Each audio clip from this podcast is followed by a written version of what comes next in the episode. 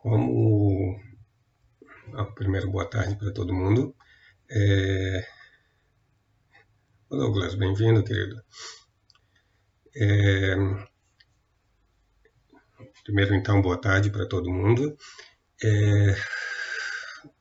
Como o público aqui vai é, trocando bastante, tem gente que assiste é, os áudios, né, assiste, ouve, escuta os áudios lá no, no, Spotify, etc. Eu sempre retomo algumas coisas é, no começo da fala é, para situar esse, esse público que eventualmente está tá, tá chegando agora.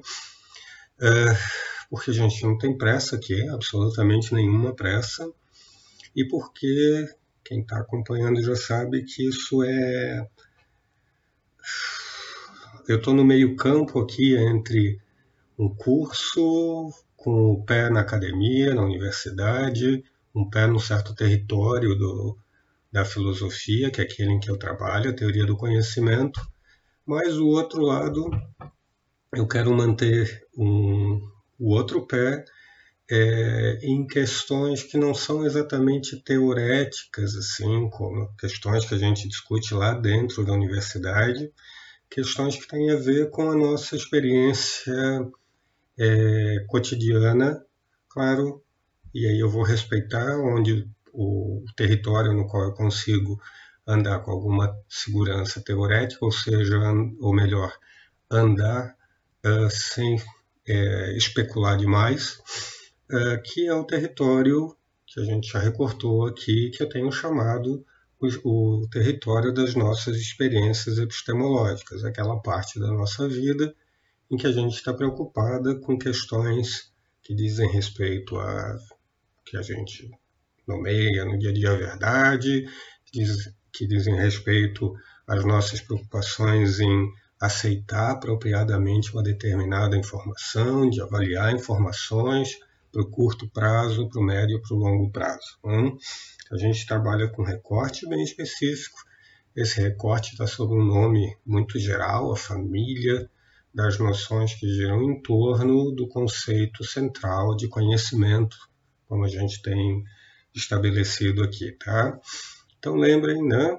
É, eu me apoio numa discussão teorética mas eu não estou fazendo o tempo todo essa discussão teorética aqui com vocês é, por conta desse, segundo tipo de preocupação. Tá?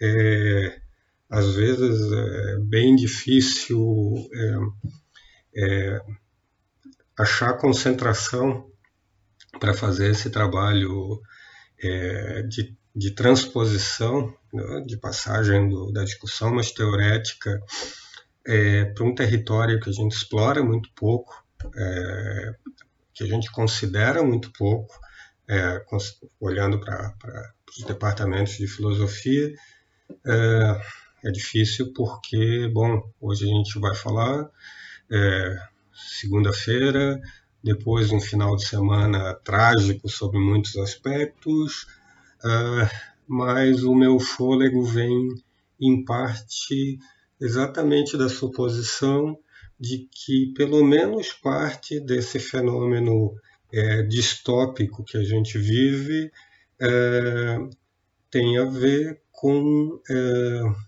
essa parte da vida que eu, é, que eu mencionei agora há pouco, com esse recorte de, de relacionado aos nossos interesses, na verdade, da qualidade das informações, etc, etc e tal. Né?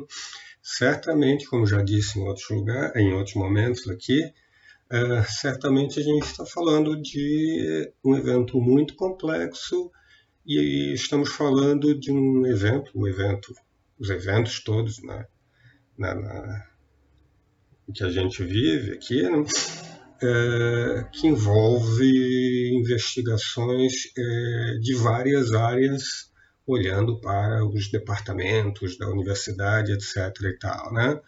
É, eu, como, como sugeri, estou recortando esse evento, né? Então não estou oferecendo nenhum tipo de, de, de tratamento é, de salvação é, do mundo. Né? Mas, de novo, eu suponho que esse recorte já fala bastante coisa, fala sobre eventos de natureza muito, muito, muito distintas, eventos como fake news, eventos como preconceito, eh, seus impactos na, na, nos nossos interesses em torno do conhecimento, etc. E tal. Bom, é, na, na, esse curso começou assim, com uma discussão um pouco mais é, abstrata, hein, mais teorética, é, para fixar alguns conceitos indispensáveis para fazer qualquer outra discussão nesse território. Né? A gente fez isso passo a passo, devagarinho, e isso está disponível lá no, no, no Spotify, no, no, podcast. Né? Lembrem, eu sempre lanço, gravo essas falas e elas viram um podcast muito improvisado, etc., que está no Spotify é, e se chama Pensando sobre o Conhecimento. Hum? A gente migrou dessa discussão um pouco mais abstrata, mais teorética, para discussões mais encarnadas no mundo, no mundo real. É, é, nós falamos, por exemplo, sobre preconceito, é, como preconceito pode atingir, ou pelo menos alguns aspectos desse fenômeno, pode atingir os nossos interesses epistemológicos, etc, etc e tal. É, agora, a gente está discutindo aqui discutindo, né? Infelizmente esse meio aqui de, é muito ruim. A gente está conversando um pouco sobre o lugar da filosofia é, no, no é, nos currículos escolares, particularmente, fazendo recorte aqui, é, dadas preocupações como a formação de indivíduos capazes, ou em melhor posição, é, para avaliação desses fenômenos cotidianos, como o, a infiltração de preconceitos, como fake news, etc, etc e tal. Bom, é, ontem, já uns, uns dois encontros, é, eu venho percorrendo um certo caminho, é, e esse caminho começou é, desafiando uma certa posição é, é, excessivamente confortável é, que a filosofia tem se colocado é, no nosso na, na, no que diz respeito ao seu lugar é, nos currículos escolares. Né? Eu peguei um exemplo particular, foi uma apresentação um livro muito popular de ensino de filosofia é, sobre racionalismo e empirismo. Uh, eu fiz uma crítica a esse modo de apresentação. Preciso situar isso aqui, tá? É, essa crítica tem mais a função de, de estabelecer um, um ponto é, a partir de qual é, a gente pode estou supondo, pensar melhor sobre um problema geral do que exatamente servir como conselho, olha, jogue isso fora, jogue aquilo, aquilo lá fora, tá? Quem está aqui há mais tempo já entendeu que o que está em jogo aqui são ferramentas para avaliação é, de aspectos, né? não é de avaliação geral de um fenômeno inteiro olhado, é, observado sem que se faça distinções, sem que se faça separações de coisas de aspectos diferentes, etc. E tal. Bom, mas de qualquer maneira, a gente atacou essa uma apresentação e o ponto não era nem exatamente de atacar a, a apresentação dizendo que ela é tecnicamente ruim ou isso ou aquilo, apesar de eu ter sugerido, sugerido isso. Né? Está gravado e vai ficar lá, vai ficar gravado. O ponto tem mais a ver com é, o lugar daquela informação no currículo. Hum? Então, antes de discutir é, como a gente poderia tratar é, da discussão, de alguma discussão entre empiristas e racionalistas, há várias diferentes, é, no currículo escolar, o que eu quero provocar é, um, é uma discussão, uma reflexão sobre, bom, por que isso deve estar no currículo escolar. Hum, uh, acho que há muitas respostas possíveis, como eu já, como eu já sugeri aqui em outro momento, tá? Eu estou esquematicamente separando duas respostas.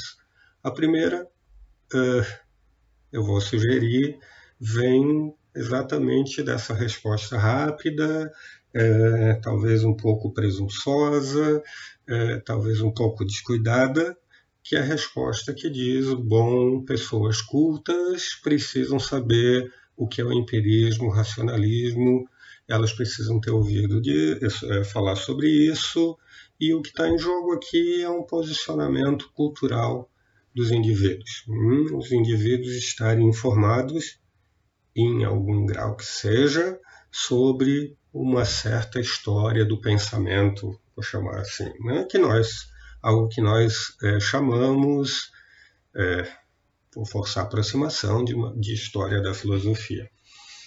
Bom, como eu já disse aqui, não tem qualquer tipo de problema, pelo contrário, é, em oferecer para estudantes uma certa história do pensamento. Tá? De novo, problema, porém, uh, tem a ver com a pergunta de, com perguntas é, é, relacionadas ao como, ao porquê e ao de que maneira a gente oferece essa história de pensamento. Mestre, você, João.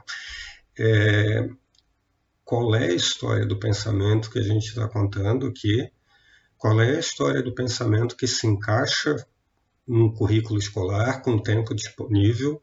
Qual é função dessa história do, do pensamento eh, e, particularmente no nosso caso, qual é o lugar da discussão entre racionalistas e empiristas nessa história do, do pensamento. Bom, é, essa história da, do, do, do, pensamento, essa história da filosofia no currículo, é, talvez tenha que ser mantido, é, e eu vou conceder isso aqui, tá? É, tenha que ser mantido quando a gente considera o quanto a história do pensamento se infiltrou na nossa cultura, por exemplo. Em outro momento eu já falava, já dava um exemplo, o conceito de natureza é, se infiltra na nossa cultura e ele precisa ser discutido, né, porque questões práticas são são é, decididas, as pessoas se posicionam porque elas compram e, e, compram não como parte de uma história do pensamento, mas compram por outros caminhos é, uma série de declarações sobre a natureza humana e compram essas declarações com certo tipo de força, né? Muito, muito frequentemente força indevida. Né? dão mais força, força a essas declarações do que elas mereceriam ter. Uh, bom, talvez a gente precise de uma história do pensamento para ajudar indivíduos a organizar melhor, ter vocabulário, por exemplo, para pensar sobre uh, questões de classe, de cor, de gênero, etc, etc e tal. Hum? É, talvez os alunos precisem de algum vocabulário já estabelecido é, para entender os aspectos sutis pelos quais indivíduos são posicionados é, naquilo que a gente chama sociedade, né? E são posicionados de diversas é, maneiras, como a gente sabe, algumas delas muito sutis, né? É, bom, Uh, a gente olha para problemas como os distúrbios alimentares, por exemplo, uh, e imagina que aqui que supõe aqui que há questões de imaginário socialmente é, construído por tais e tais caminhos, talvez por tais e tais razões, uh, que desempenham um lugar importante nesse tipo de problema. Né? É, talvez a gente precise de uma história da, da filosofia, um certo história do, do pensamento, uh, para ajudar a gente a pensar melhor sobre aspectos da nossa, da nossa cultura, sobre o alcance de certas teses sobre a cultura, etc. E tal. Bom, é, nesse território, talvez a epistemologia, talvez as nossas preocupações nessa abordagem, desculpe, ela possa ocupar um lugar. Né? A gente talvez possa usar uma história do pensamento, história da filosofia, como a gente chama, é, nesse caso, para oferecer cultura, sim, hum, cultura que não é vazia, etc. e tal, e para é, é, como caminho pedagógico para estabelecer vocabulário, para né, oferecer vocabulário, para chamar atenção para certas é, ideias que, mais uma vez, ajudam a pensar sobre as nossas atribuições de conhecimento, etc, etc e tal. Então, essa é uma, uma questão aqui, então, de estratégia pedagógica, de formatação do, do, do currículo, de meio de para trazer os conteúdos é, que, claro, a gente pode a gente pode discutir. Hum? Isso pega a história da filosofia, uh, pergunta quais são os objetivos né, que a gente pode é, associar esse ou aquele texto, esse ou aquele recorte, essa ou aquela discussão, esclarece esses objetivos, uh, vê qual é o lugar uh, para eles no currículo, uh, recorta a estratégia de transposição didática, vamos usar um texto da história da filosofia, vamos usar um texto de alguém comentando sobre isso, etc. E tal. Bom, de novo, há um monte de questões aqui e é, eu não tenho resposta para boa parte dessas questões. É, o que eu estou fazendo aqui é criticar, como eu falei, a suposição de que se eu pegar um texto que os filósofos acham que é central, muitas vezes é, é, nem se perguntam por que, que é central, é central para quem, né? Às vezes o texto é central para o grupo de especialistas dentro de uma comunidade de filósofos, né? Uh, e oferece esse texto para alguém no ensino médio. Né? É, acho que uma estratégia desse tipo precisa ser avaliada, né? E às vezes ela não é avaliada porque ela se, é, se repousa sobre uma suposição de valor intrínseco do texto que a gente lê dentro da universidade. Eu não estou concedendo esse valor intrínseco, esse é meu ponto, tá? Uh, eu explorei um pouquinho ontem uma, um caminho alternativo é, para pensar sobre algumas questões associadas certamente à tradição filosófica. É, eu tentei construir aqui com vocês da, é, mesmo considerando as dificuldades de fazer isso é, pelo meio que a gente está adotando aqui, não, a gente não consegue dialogar, é muito complicado fazer isso aqui, mas eu tentei construir aqui um caso é, que não era mediado pela história da filosofia, apesar de obviamente vir dela vir de uma, discussão entre filósofos num certo momento histórico, etc, etc e tal. Tá?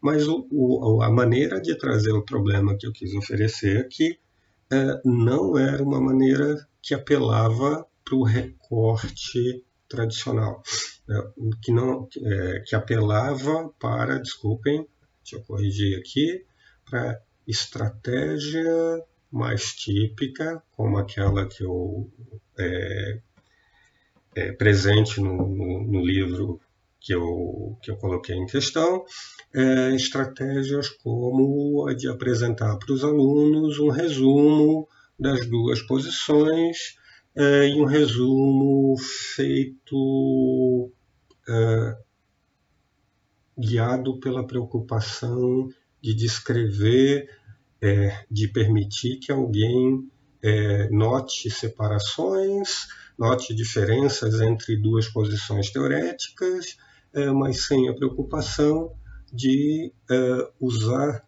uma discussão que é epistemológica é, é, para fins epistemológicos. Hum, só um minuto. Então, lembrando, né, eu criticava uma apresentação que dizia que o empirismo diz que todo conhecimento vem da razão, da, dos sentidos, e o racionalismo diz que todo conhecimento vem da razão. Lembrem a crítica aqui de que essa apresentação é historicamente ruim, o que não é o maior dos problemas aqui, tá? A gente faz recortes é, quando, quando vai fazer é, é, tentar tirar a discussão do lugar mais técnico e frequentemente erra e revisa esses recortes, o que não é o caso que isso está sendo repetido há muito tempo, mas o caso principal é que isso não tem qualquer utilidade epistemológica para esses fins epistemológicos. Pior, atrapalha qualquer discussão epistemológica decente, uh, porque coloca, posiciona mal uh, os alunos no que diz respeito uh, à discussão. Né? Transforma uma discussão sobre os nossos poderes intelectuais, como eu sugeri aqui, eu completei uh, o áudio no sábado, nós caímos antes, né? a live terminou antes, é, completei lá lembrando, olha, parece que a gente tem um desafio no que diz respeito a entender por que a força que a gente dá para proposições, como a gente chama aqui, usando o vocabulário até antigo, uh, analíticas, é diferente da força que a gente dá para proposições que descrevem o mundo, a nossa, imediatamente à nossa volta, uh, e porque essas duas são diferentes no, é, das, daquelas, daquelas descrições, por exemplo, do futuro, de eventos gerais, etc. E tal. Então, uh, vamos chamar a atenção dos alunos, dos estudantes, uh, para essas diferentes fontes de força epistêmica, fontes do conhecimento, como a gente chama na discussão mais clássica da filosofia, e chamar a atenção para, por exemplo, a disputa entre os nossos poderes, como os nossos poderes intelectuais, né, cognitivos, eh, vão funcionar no que diz respeito a declarações sobre o futuro. Né? Parece que tem algo muito misterioso aqui que desafia a declara declarações como, por exemplo, bom, não devemos confiar na regularidade da natureza, por exemplo, porque não temos como garantir essa regularidade, né? Nós não temos como garantir que o futuro vai preservar padrões que a gente supostamente detecta no presente, é, detectava no passado. É, mas por outro lado, parece que supor essas regularidades tem algo de muito importante aqui, algo que, sob muitos aspectos, funciona bem. Bom, onde é que a gente posiciona aqui os nossos poderes intelectuais? Hum? Nota, a gente tem um monte de discussões da vida prática em torno disso. Né? Falei do conceito de natureza, etc. Hum?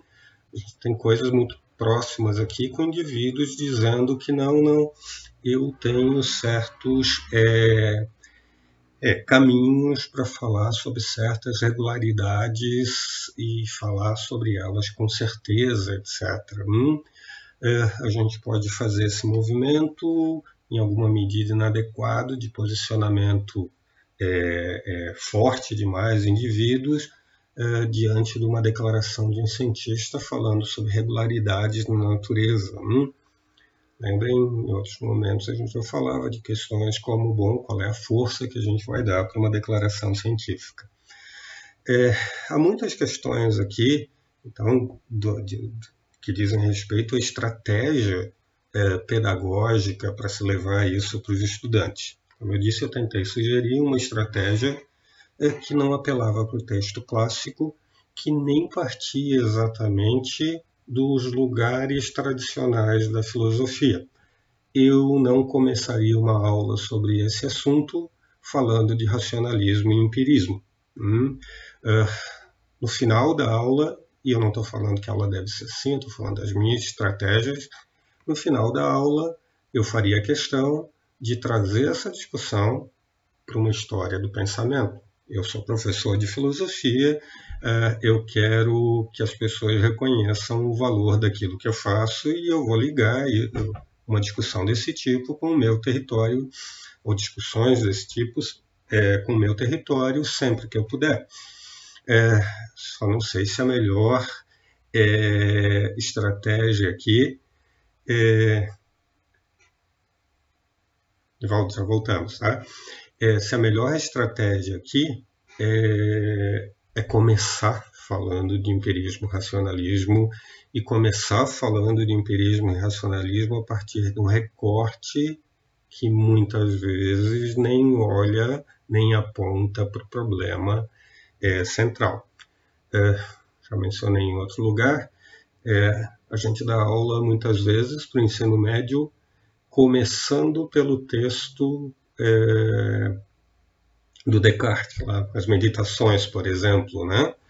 É, é, eu não sei se é a melhor estratégia quando eu considero que o desafio intelectual que as duas primeiras meditações, por exemplo, é, Descartes quer, quer tratar, é, não está apresentado no texto como eu sugeri. Hum?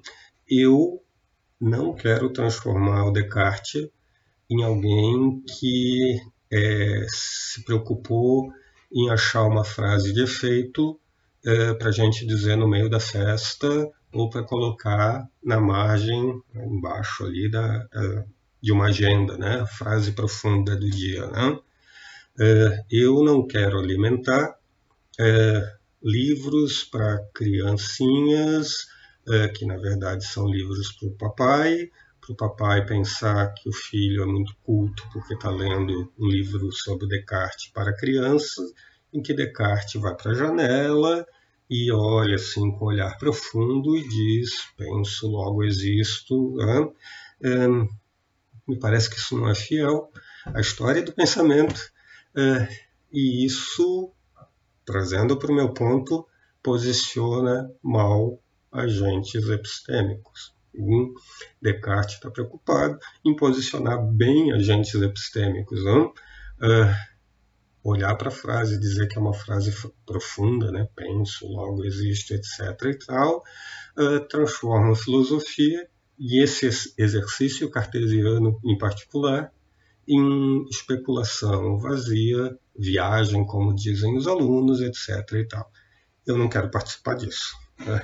Eu prefiro que os alunos, nesse caso, não tenham aula de, de filosofia. Tá? Nivaldo, é, nota que esse não é o nosso ponto, né? Isso, a tua pergunta, vou ler aqui, não sei se todo mundo é, consegue ler. Hum? Então, Nivaldo pergunta, tá, mas o que seria da ciência se não fosse aposta em regularidade futura? Nota que o nosso ponto é anterior, né? Então, a gente vai conceder vai chamar a atenção do aluno, por exemplo, é, que essa suposição de regularidade está tá, tá dada, né? A gente não, não consegue abrir mão dela nem para a nossa vida prática, né? A gente condena, nem precisa pensar em ciência, alguém que torra todo o dinheiro que tem porque o mundo vai acabar amanhã, salvo alguma informação né? é, de, é, pensa assim porque o Sol explodirá essa noite ou alguma coisa estranha. Trabalha com regularidades.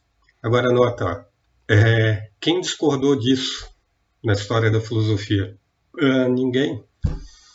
Hum, ninguém discordou desse tipo de coisa.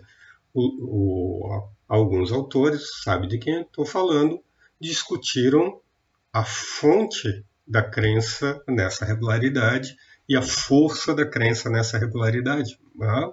Então, é, essa discussão e essa dificuldade de fazer transposição para um aluno né, é, não pode ser resumida, reduzida, tu sabes muito bem, eu não estou falando de ti, é, por exemplo, a uma aula, exercício cético com cara de inteligente por parte do professor de filosofia, é, que simplesmente diz que nós devemos é, duvidar das regularidades, hum, da regularidade do, do futuro, etc. e tal, porque nós não temos base. Para isso, sei lá que tipo de frase de efeito é, apresentada para alunos do ensino médio. Hum? É, nota que o trabalho mais típico do, do, dos filósofos em torno disso não é exatamente um uma, uma sugestão de atitude cética uh, em relação a quem acredita nessas regularidades. Uh, o trabalho está em outro lugar um pouquinho diferente, né? Então, fazer esse tipo de transposição de um certo pacote da nossa, das nossas discussões para o aluno de, de, ensino médio inclui, uh, uh, como eu estava sugerindo aqui, inclui pens pensar no tipo de mensagem que a gente está dando para o aluno. Hum, claro, vejam, tem turmas diferentes, tem professores com formação diferente, tem um monte de questões de ordem prática aqui. Meu ponto, mais uma vez, é criticar recortes uh, que uh, são descuidados e no caso aqui são descuidados, do exemplo, são descuidados simplesmente porque o, o professor pegou uma peça clássica uh, e trouxe para os alunos de qualquer, de qualquer jeito. Né? Não precisa fazer mais com isso. Né? Uh, trazer e apresentar o cógito para um aluno de ensino médio, mais uma vez, pode ser peça vazia de cultura. E lembrem, peça vazia de cultura filosófica pode ser usado como elemento de distinção social, pode ser usado para separar os cultos dos incultos, hum? pode ser usado como elemento que fortalece modos de, de classe, né? questões de classe, questões de gênero, questões disso, questões, questões daquilo.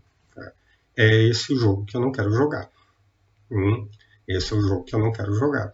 É, eu não quero alimentar é, é, é posições é, de superioridade intelectual é, que tem por base uma certa ideia de cultura. É, e eu não quero alimentar porque a gente está vendo gente ferrando a nossa vida sob muitos aspectos a partir exatamente da constituição de um, de um trabalho em cima de um certo imaginário estranho é, de posição da posição é, da posse de uma posição intelectual verdadeiramente culta, etc, etc e tal. Né? Eu não estou nesse jogo. Hum eu estou nesse um outro tipo de jogo que é o jogo de é, tentar ajudar a refinar com as ferramentas que eu tenho competências intelectuais de avaliação no que diz respeito a um território específico aqui, como eu já falei, o território do aspas conhecimento. Tá? Eu estou mais preocupado aqui em usar ferramentas da filosofia uh, para esse fim do que necessariamente, lembre que eu não estou excluindo essa possibilidade, mas do que necessariamente satisfazer a demanda de parte da comunidade filosófica, de parte dos pais, ou sei lá, de mas quem, a demanda de oferecer peças da cultura para um estudante de, de ensino médio. Né? Lembrem, acho que tem coisas anteriores a isso e outras funções para o trabalho, para o trabalho filosófico. Então, voltando ao ponto, né? Desafio aqui é, é bom, qual é o lugar da discussão empirismo versus racionalismo, por exemplo, num currículo escolar? Eu não vou responder essa pergunta aqui, tá? Eu vou é, sugerir um daqueles pontos é, que eu suponho que não são considerados nas nossas discussões sobre ensino de filosofia. Hum? É, bom, supondo-se que o lugar é aqui, ah, e a certa altura aqui de uma, do currículo escolar, X, hum, ah, me parece que tem inúmeras discussões para a gente fazer antes com os alunos. Opa, deixa eu corrigir. Inúmeras discussões para fazer com os alunos. Bom, eu não quero é, sugerir que a aula, que a função da aula é discutir com os alunos. Né? O meu ponto é um pouco anterior. Né? É, eu chamo de. Eu quero dirigir a atenção. Né? E discutir com alguém é uma das maneiras de dirigir a atenção. Né? Tem outras. Né? Eu acho que há outras ferramentas intelectuais que precisam ser desenvolvidas, há outras outro direcionamento da atenção que precisa ser desenvolvido é, antes da gente estar preocupado em discutir a força que devemos dar para as proposições, para as descrições do mundo que se encaixam naquele território que a gente chama muitas vezes das sintéticas a priori. Hum? A pergunta aqui é: quais são as ferramentas intelectuais para isso? é, a pergunta que é, é quais são a, a, os subsídios que o aluno tem que ter é, antes de lidar com esse tipo de coisa. Hum, é, deixa eu exemplificar com, um ponto aqui. Hum, é, ceticismo. Hum, muitas vezes a gente corre para apresentar o ceticismo, parte da tradição filosófica, para os alunos. Hum? É, vejam bem, né? É, que discussão, qual a função disso, como é que a gente vai fazer, e mais uma vez, quais são os subsídios teoréticos, quais são as ferramentas intelectuais que a gente deveria pressupor que o aluno tem é, para poder adequadamente discutir ou se tornar sensível, uh, ter sua atenção dirigido, uh, dirigida a questões céticas. É, ceticismo é uma daquelas discussões que eu frequentemente vejo fora do lugar no currículo.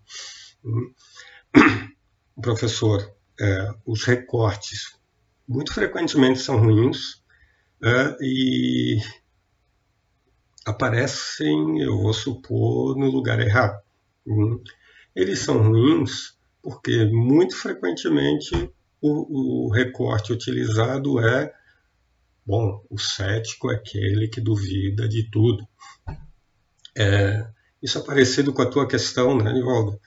É, bom, eu não sei exatamente onde na história da filosofia, é, a sério, alguém assumiu a posição de que nós deveríamos duvidar de tudo, né?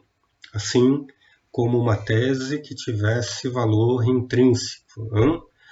Talvez a gente possa encontrar posições um pouco diferentes dessa, diferentes de maneira muito importante, uh, posições como, bom, aquela segurança que vocês querem ter nisso ou naquilo, a gente não consegue ter, e não consegue ter uh, vamos supor aqui, em qualquer território, inclusive na matemática, etc. E tal. Notem que há uma diferença aqui entre dizer para alguém que vejam as razões para a segurança não se sustentam em última instância, etc. Dizer para alguém que as razões para você crer na segurança nesse território não se sustentam e simplesmente dizer que a gente deve duvidar de tudo. Né? Aqui, no, no primeiro, no, em relação ao primeiro comentário, a gente tem um conselho de calibração aqui da crença. Se preocupe em calibrar a crença.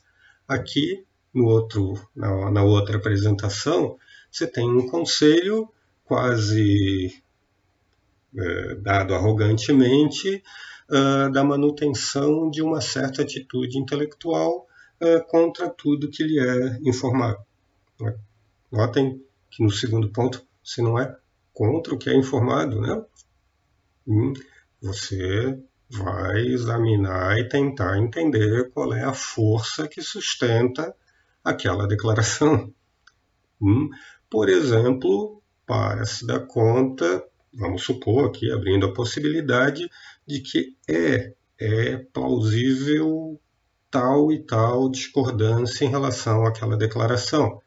É, mas ela é a melhor posição disponível para a gente. Hum? É, vamos ligar isso com o teu ponto, Nivaldo. Hum? É, vejam razões para a gente desconfiar da nossa crença na regularidade. É, eu acho que é daí, João. É, da nossa regularidade, da, das nossas crenças na regularidade da natureza. Quem é da filosofia conhece isso. É, qual é o conselho que vem daqui? Uma sugestão de para jogar fora a regularidade da natureza a crença na regularidade da natureza. Eu não consigo lembrar bem onde isso está na, na, na, tradição filosófica, né? Tá? É, a sugestão que vem daqui é, então, assim, eu estou em posição de desconfiar da ciência simplesmente porque o meu professor de filosofia disse que não há base para se acreditar nas regularidades que a ciência pretende supostamente nos descrever. Desculpem, mais uma vez, é, esse não é um jogo que eu, que eu, do qual eu vou participar. Hum, esse não é um jogo que me interessa aqui. É trazer o ceticismo para o currículo escolar, mais uma vez, é, deveria vir acompanhado de perguntas sobre onde, como, quais os pressupostos, os pressupostos, qual lugar no currículo, etc, etc. E e, claro, o porquê a gente quer colocar isso no currículo. Hum, eu quero colocar isso no currículo porque é uma ferramenta para a gente é, pressionar uh, o nosso excesso de confiança em algumas, em algumas declarações. É, pressionar até que ponto, etc, etc e tal. Vejam, há questões aqui é, de posicionamento de, que exigem, vou supor, alguma reflexão sobre o currículo que a gente quer vai oferecer para os nossos, para os nossos estudantes. Hum? E há reflexões aqui que a gente tem que fazer sobre a estratégia para fazer isso. Hum? É, sobre o, a estratégia para tal e tal faixa etária, a estratégia para é, no que diz respeito ao tempo que a gente tem para dar, dar aula e por aí vai. Hum? Parênteses, tá? É claro, pessoal, que eu estou falando aqui de uma posição idealizada, etc. e tal. É claro que eu sei que há inúmeros problemas de ordem prática aqui que, que é, impactam uh, o mundo real da, das escolas, uh, e eu não quero aqui parecer é, alguém que está falando de uma posição é, razoavelmente privilegiada, que é a da universidade, é, e cobrando coisas que não são realizáveis em boa parte do, em boa parte do mundo real. É, é eu estou querendo dirigir atenção para alguns aspectos do nosso currículo, é, de filosofia, já vou retomar, não só da filosofia. É, é, sim, eu quero sugerir algumas questões práticas, etc., mas o meu ponto ainda não é, tá?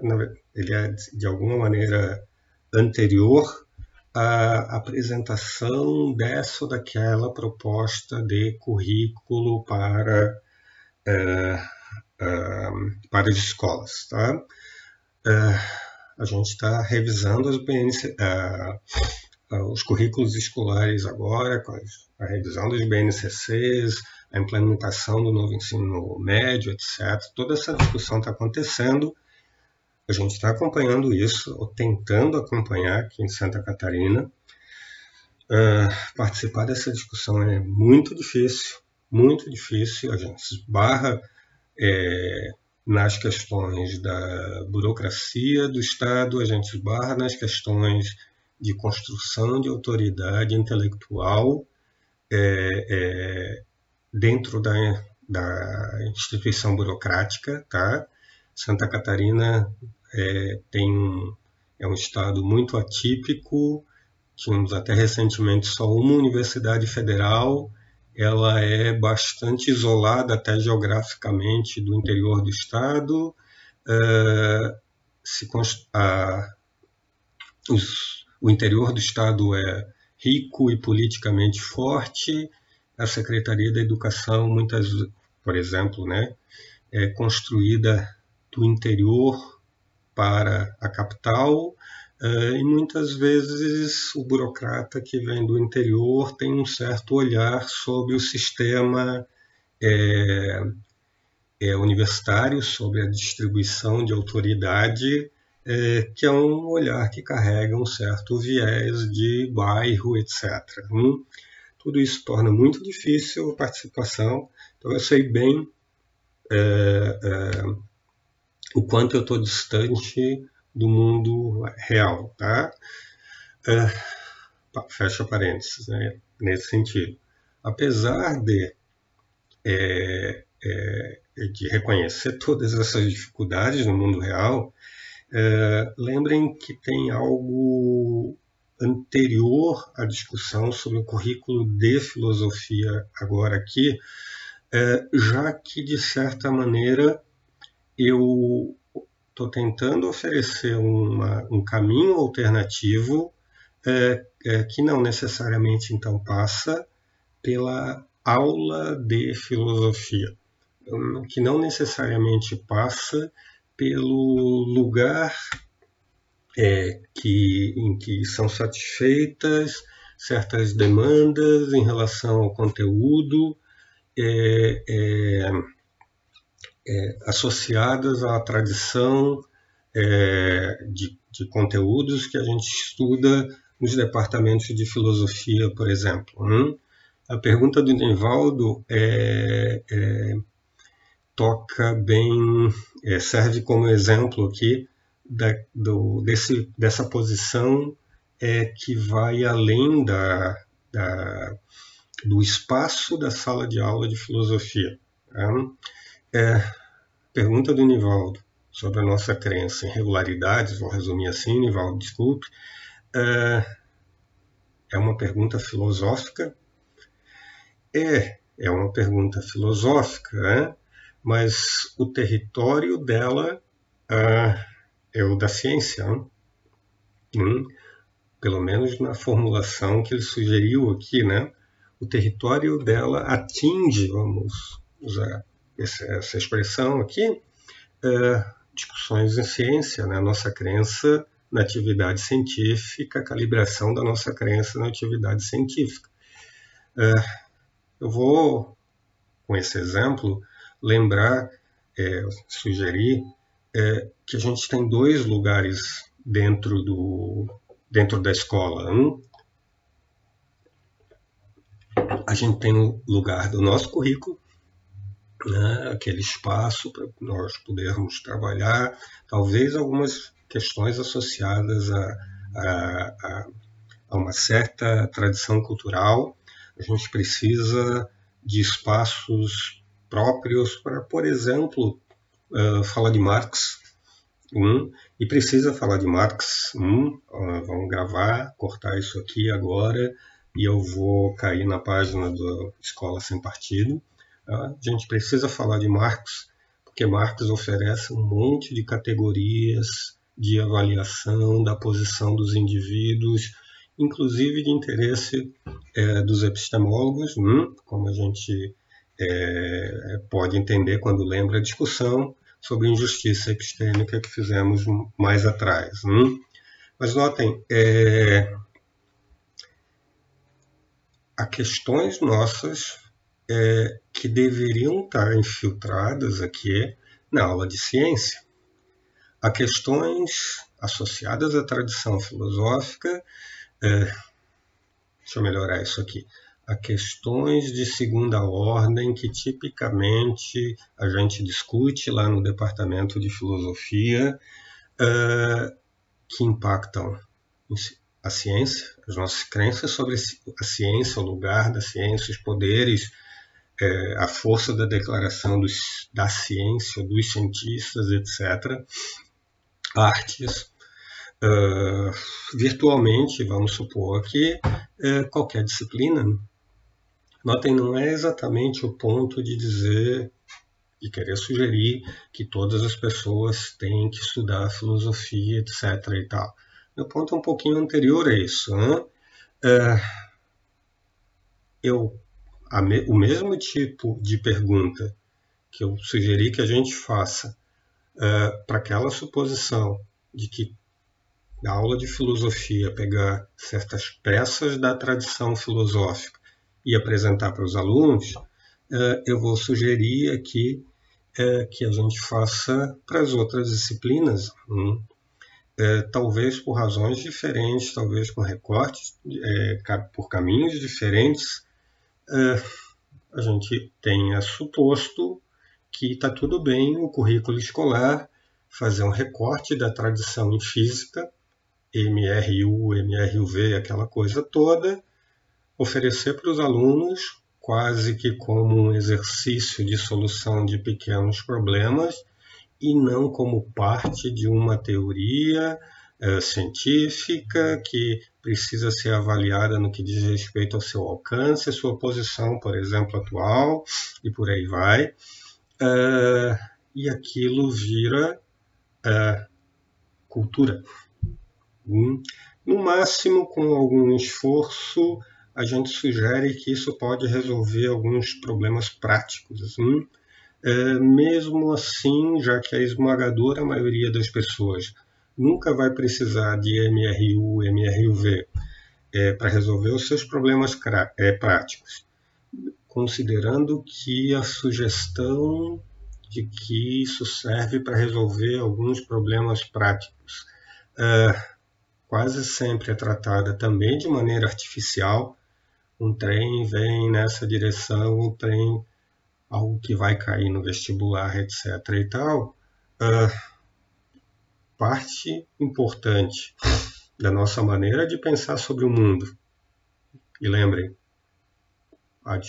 que, algo que deveria vir acompanhado com perguntas de segunda ordem feitas por todo mundo sobre o lugar, o alcance, a força, etc., é também reduzida à cultura vazia, coisas que caem no vestibular, coisas que quem fez um bom ensino médio deve fazer, etc, etc e tal. Bom, é, o ponto aqui é lembrar que é, ciência deveria ser é, um lugar de discussão, é, discussão não, um lugar em que a atenção é apontada, é direcionada uh, para questões que, em algum grau, a gente chama de epistemológicas. Notem, epistemológico não no sentido de dizer que são questões que obrigam alguém a estudar epistemologia. Epistemológicos, porque o que está em jogo aqui não é ensinar MRU, MRV apenas, né? É ensinar indivíduos certas ferramentas, certas estratégias, certas concepções de fundo uh, ensinar indivíduos na medida apropriada a acreditar, uh, a dirigir a sua atenção uh, para certas maneiras contemporâneas, a tal da ciência, etc. e tal, de descrever o mundo e de pensar sobre o mundo. Uhum. notem, em alguns lugares, mais uma vez, a gente não tem tempo, deixa isso de lado uh, e toma alguns atalhos. O problema é tu ter todo um currículo escolar é, que não faz esse tipo de trabalho. Né? É, eu estou preocupado com isso, não porque eu sou um epistemólogo, né? eu não estou preocupado em formar gente que vai estudar epistemologia, naquele sentido mais técnico que a gente é, é, fa, é, exercita dentro da universidade. eu estou preocupado como cidadão, como professor, etc., informar gente é que tenha atenção facilmente, mais facilmente direcionada para questões sobre força, alcance, etc., etc., é, da, das declarações em ciência, em arte, na história, na geografia, etc., etc. E tal. Hum, é, vejam aqui certa provocação, né? A gente diz que a filosofia precisa estar no currículo para ajudar a gente a pensar, né? Tá? É bom do que que a gente está falando, né? Hum, a ciência tem que estar no currículo para ajudar a gente a pensar, né? Artes, cuidado aqui, né? Mas de certa maneira tem que ajudar a gente a pensar, né? em sentido diferente, sobre questões diferentes, com características diferentes, etc, etc e tal, é, mas é, é, seja lá o que a gente queira, queira apontar de importante nessas disciplinas, é, isso exige um esforço pedagógico, um esforço de transposição que é bem diferente do pegar uma peça de cultura, seja lá de de que território ela vem uh, e reconstruir muitas vezes numa versão é, é, vazia é, na frente dos alunos, porque pessoas cultas devem ter ouvido falar disso. Tá? Pessoas cultas devem ter uma foto na frente da Mona Lisa, porque a Mona Lisa, sabe, é a Mona Lisa. Uh, pessoas cultas devem é, achar tal e tal escultura o máximo, porque é tal e tal escultura, uh, e por aí vai. Né? Uh, uh,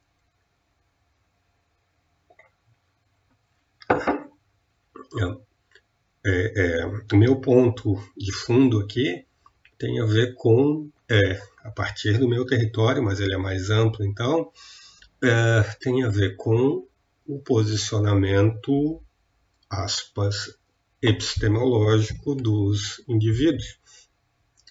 Dizer que Descartes falou penso, logo existo, é, desculpem, é, é cultura. É, e pode ser cultura vazia.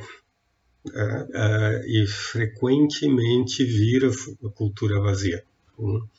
É, como pensar no ensino de filosofia no primeiro nível como pensar no ensino de outras disciplinas infiltrado por interesses filosóficos, de novo, não exatamente, infiltrado pelo interesse de direcionar a atenção para questões relativas ao melhor posicionamento epistêmico dos indivíduos.